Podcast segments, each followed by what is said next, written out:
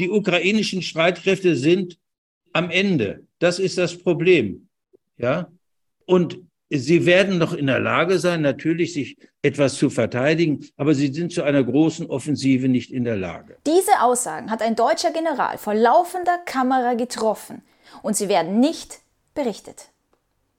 Hallo meine Lieben, ich bin Christi und ich sage dir, die folgenden Aussagen, die Videoausschnitte, die wir uns hier anschauen, die gehören eigentlich auf jede Zeitung und bei jedem Nachrichtendienst ganz, ganz oben. Denn das ist eine wahre ähm, Fakteneinschätzung eines deutschen Generals, der uns zeigen würde, dass die derzeitige Vorgehensweise, wie unsere Politik, oder beziehungsweise einfach die Politik, viele sehen es nicht als unsere, sondern einfach die derzeit gewählte Politik gerade mit dem Volk umgeht.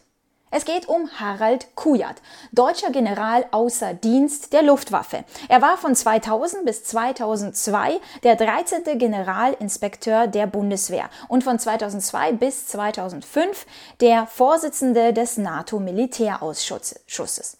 So, und nun, die Aussage von ihm beginnt in, in diesem Ausschnitt jedenfalls, ist ein Krieg gewinnt man dann, wenn man die politischen Ziele erreicht, deretwegen man diesen Krieg führt. Und ich würde sagen, ich überlasse ihm jetzt mal das Feld. Die politischen Ziele, deretwegen man diesen Krieg führt, die werden von keinem erreicht. Also den Krieg kann weder Russland gewinnen, noch die Vereinigten Staaten, noch und schon gar nicht die Ukraine. Ja, die Frage ist, wie sieht es denn momentan gerade aus? Da habe ich einen schönen Artikel für dich. Finaler Kampf um Zelenskis Festung Bachmut. Kiew verstärkt Truppen an Fluchtroute. Verzweifelter Kampf der ukrainischen Armee um die fast komplett von russischen Truppen umzingelte Einheiten in der Stadt. Jetzt schickt die Ukraine neue Einheiten in die grausame Schlacht. Natürlich, nichts anderes ist es, aber dennoch müssen wir eben die, ich sage mal, Fakten, was uns bereitgestellt wird, auch einmal einfach auf dem Tablett serviert bekommen und nicht immer gesagt bekommen, ach, diese Stadt ist sowieso unnötig, ach, das macht sowieso nichts, das schadet uns überhaupt nicht oder sonst was und die Fakten einfach komplett zu verdrehen. Es heißt, die ukrainische Armee ist allerdings mit zwei Problemen konfrontiert. Bereits seit dem 16. Februar haben russische Einheiten sämtliche strategisch wichtige Höhenzüge rund um diese Stadt besetzt. Und die russische Artillerie hat keinerlei Engpass bei den Munitionslieferungen. Und da gibt es ja die NATO-Aussagen, die besagen, dass die russischen Geschützbatterien aktuell 23.000 Garanten pro Tag verfeuern. Die Streitkräfte der Ukraine können mit lediglich 5.000 bis 6.000 Schuss antworten. So, das sind Aussagen der NATO, ganz offizielle Aussagen. So, die Frage ist, kann irgendjemand denn überhaupt einen Sieg in diesem Krieg erringen? Und da schauen wir uns mal die Aussage des deutschen Generals an. Für die Ukraine kommt es eben sehr darauf an, entscheidende Punkt, die Krim zu erobern. Das wird der Ukraine nicht gelingen. Er spricht hier von der Krim. Hierbei, nur zur Faktenlage, war es so, dass es im Frühjahr 2014, da wird jetzt sozusagen in Wikipedia darüber geschrieben, ereignete sich die Annexion der Krim von Russland. Das bedeutet, seit diesem Zeitpunkt gehört laut russischer Ansicht die Krim zu Russland. Laut der Ansicht des Westens und der Ukraine ist das nicht so und soll auch dementsprechend dann zurückerobert werden. Und hier siehst du auch einen aktuellen Bericht vom 27. Februar. Zelensky will die Krim zurück. US-Offizielle weichen dem Thema aus. Früher oder später möchte die Ukraine die Krim wohl zurückerobern. So, das sind die offiziellen Pläne, die ein ukrainischer Präsident der Öffentlichkeit zur Verfügung stellt, dass dafür dann auch gekämpft wird. Nun schauen wir uns weitere Aussagen des deutschen Generals an. Und den Vereinigten Staaten wird es zwar gelingen, Russland zu schwächen, militärisch, wirtschaftlich sicherlich auch, aber nicht in einer Weise, dass Russland nicht mehr ein Rivale, ein geopolitischer Rivale ist, so wie sie das eigentlich vorhaben. Denn Russland ist und bleibt eine nuklearstrategische Supermacht größer als die Vereinigten Staaten beispielsweise. Also hier beginnt er auch von der USA zu sprechen, die eigentlich keine Kriegspartei sein sollten. Aber wir unterhalten uns ja regelmäßig darüber, wie es in Wirklichkeit und im Hintergrund dabei aussieht. Und zur wirtschaftlichen Einschätzung gehört natürlich auch noch dieser Zusatz. Und Russland ist auch wirtschaftlich überhaupt nicht am Boden, so wie wir das glauben, sondern im Gegenteil. Russland hat politisch erheblichen Erfolg, einfach schon dadurch, dass Interesse am Beitritt in diese BRICS-Kooperation immer größer wird, immer mehr Staaten, auch so wichtige wie Saudi-Arabien beispielsweise dem beitreten wollen. Also das ist der Grund, weshalb ich sage, den Krieg wird niemand gewinnen. Also selbst von der wirtschaftlichen Sicht geht es dem Feind im Osten besser, als uns eigentlich so berichtet wird. Denn uns wird eigentlich berichtet, dass Russland sehr hohe Verluste hat, dass es Russland nicht so gut aussieht und dass eigentlich die Ukraine auf dem besten Weg ist, wenn natürlich der Westen dementsprechend mit der äh, grünen Unterstützung dann dementsprechend rechnen kann.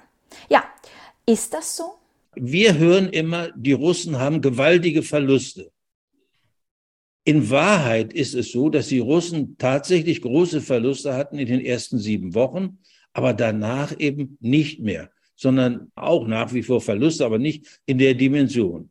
Die großen Verluste sind auf der ukrainischen Seite. Der amerikanische Generalstabschef hat vor zwei Monaten schon gesagt, es sind 100.000 die entweder gefallen sind oder so schwer verwundet, dass sie nicht mehr einsetzbar sind. Jetzt sind es etwa 125.000. Dazu kommen 35.000 Vermisste und 12.000 Fahnenflüchtige, sagt die Ukraine. Die Amerikaner sagen, es ist das Doppelte. Dann sind wir schon fast jetzt in einer Größenordnung, die der ursprünglichen Größe der ukrainischen Streitkräfte entspricht. Also ich würde definitiv sagen, unsere Ber Medien berichten definitiv etwas komplett anderes, als hier der deutsche General dazu eben Stellung nimmt.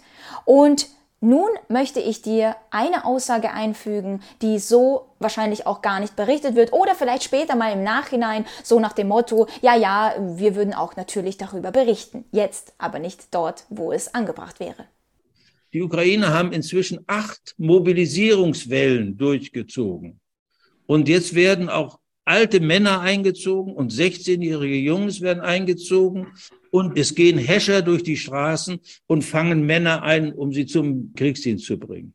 So, und ich muss sagen, ich bin Ukrainerin. Ich kann das so dementsprechend bestätigen, was ich von, von meinen Verwandten so alles zu hören bekommen habe. Ja, und die Frage ist, laut seiner Einschätzung, wie steht es denn um die Ukraine? Die ukrainischen Streitkräfte sind am Ende. Das ist das Problem. Ja, und sie werden noch in der Lage sein, natürlich sich etwas zu verteidigen, aber sie sind zu einer großen Offensive nicht in der Lage. So, nun hast du es gehört, das war sein Fazit. Das Gespräch geht noch weiter, also seine Aussagen. Ich verlinke es dir unten in der Videobeschreibung, dann kannst du dir das komplett selbst anhören. Die Frage ist, was möchte die Ukraine? Und Zelensky sagt es uns ja immer wieder, dass er alle Gebiete wieder zurückerobern möchte. Natürlich, wenn man es so von den Medien hört, dann denkt man sich, ja klar, mit der Unterstützung des Westens alles natürlich möglich. Wenn man jetzt die Einschätzung von dem deutschen General hört, dann würde man sagen, okay, anscheinend ja doch nicht so möglich. Warum wird das denn überhaupt so weitergeführt? Die große Frage ist, was macht der Westen jetzt dann noch? Und wie weit könnte das Ganze dann eskalieren? Und die Frage ist natürlich auch, warum sage ich das? Ich bin ja selbst Ukrainerin und treffe solche Aussagen, dass der Westen nicht in dieser Form mit den Waffenlieferungen, in dem entsprechend, ich würde sagen, überhaupt irgendetwas unterstützt oder hilft. Aber ich persönlich muss sagen, ich habe mein Herz am richtigen Fleck, denn ich spreche für die Wahrheit. Und das ist das Einzige, was zählt. Ich versuche wenigstens im Gegensatz zu anderen Medien überhaupt herauszufinden, was die Wahrheit ist, was die Realität ist und was die verdrehte Wahrheit ist, die uns dahingehend einfach nur serviert wird, um uns fehlzuleiten. Und das ist alles, was passiert. Wir werden gespalten, wir werden isoliert, wir werden fehlgeleitet.